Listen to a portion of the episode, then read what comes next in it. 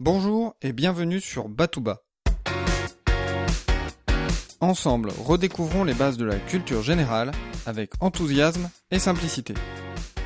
Je m'appelle Emmanuel et je suis là pour vous transmettre mon goût et mon plaisir d'apprendre.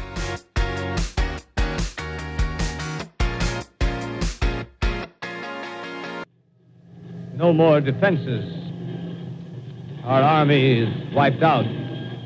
Artillery, Air Force, everything wiped out.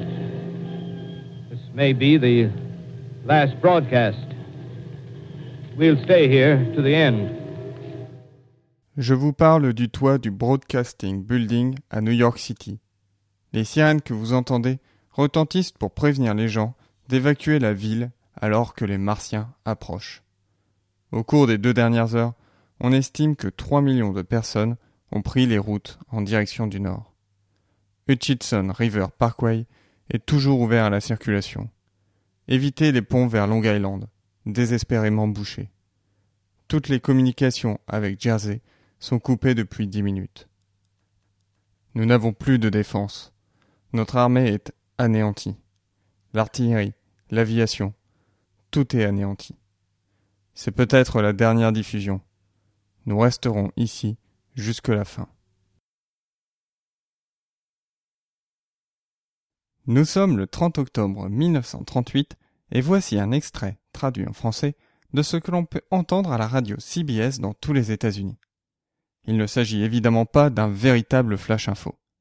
Il s'agit d'une adaptation radiophonique par Orson Welles et le Mercury Theatre, inspirée du livre d'Horace Wells, La guerre des mondes. Interview de spécialistes, micro-trottoir, faux bulletins d'information. L'adaptation est tellement réussie que beaucoup d'Américains ont cru à une véritable invasion martienne. Finalement, les Martiens n'auront pas envahi la Terre. Ce sont plutôt nous, les Terriens, qui partons à la conquête de Mars. Plus que jamais, la planète rouge nous fascine. Les scientifiques continuent à se poser de nombreuses questions autour de cette planète. Mars a-t-elle été habitable?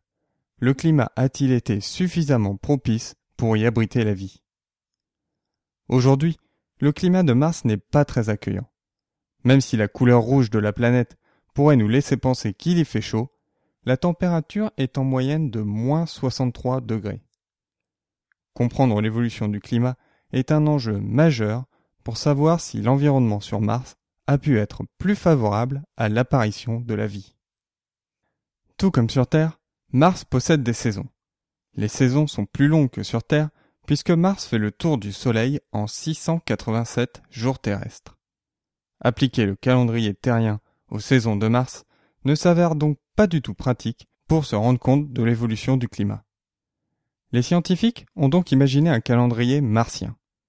Comme point de départ, ils ont choisi la date du 11 avril 1955. Alors pourquoi cette date? Le 11 avril 1955 a été choisi car elle correspondait à l'équinoxe de printemps sur la planète rouge. En ce début août 2014, nous sommes en l'an 32 et nous approchons de l'équinoxe d'automne.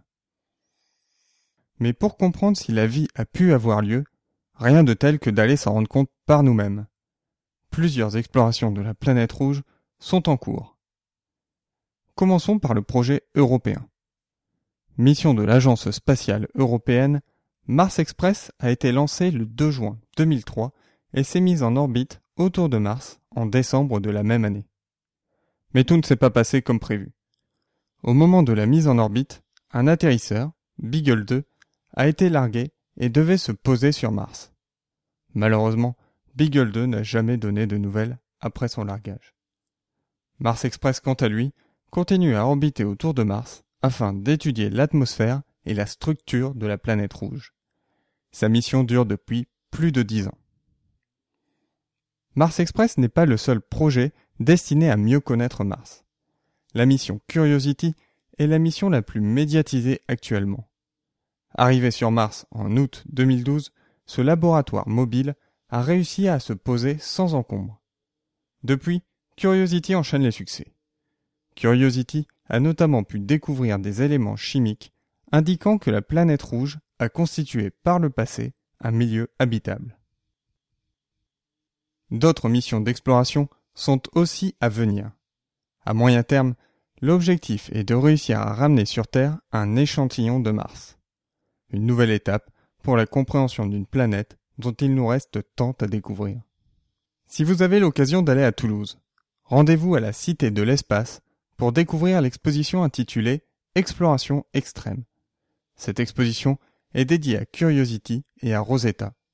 Rosetta est une mission destinée analyser une comète. Cette exposition se tient jusque fin 2015. Si vous n'avez jamais vu de photo de Curiosity, je vous invite à regarder son selfie. Même sur une autre planète, Curiosity n'échappe pas à la mode. Vous pouvez retrouver tous les liens sur www.batouba.com slash 54. Je vous dis à dimanche prochain. D'ici là, restez enthousiastes, prenez soin de vous et de ceux qui vous entourent.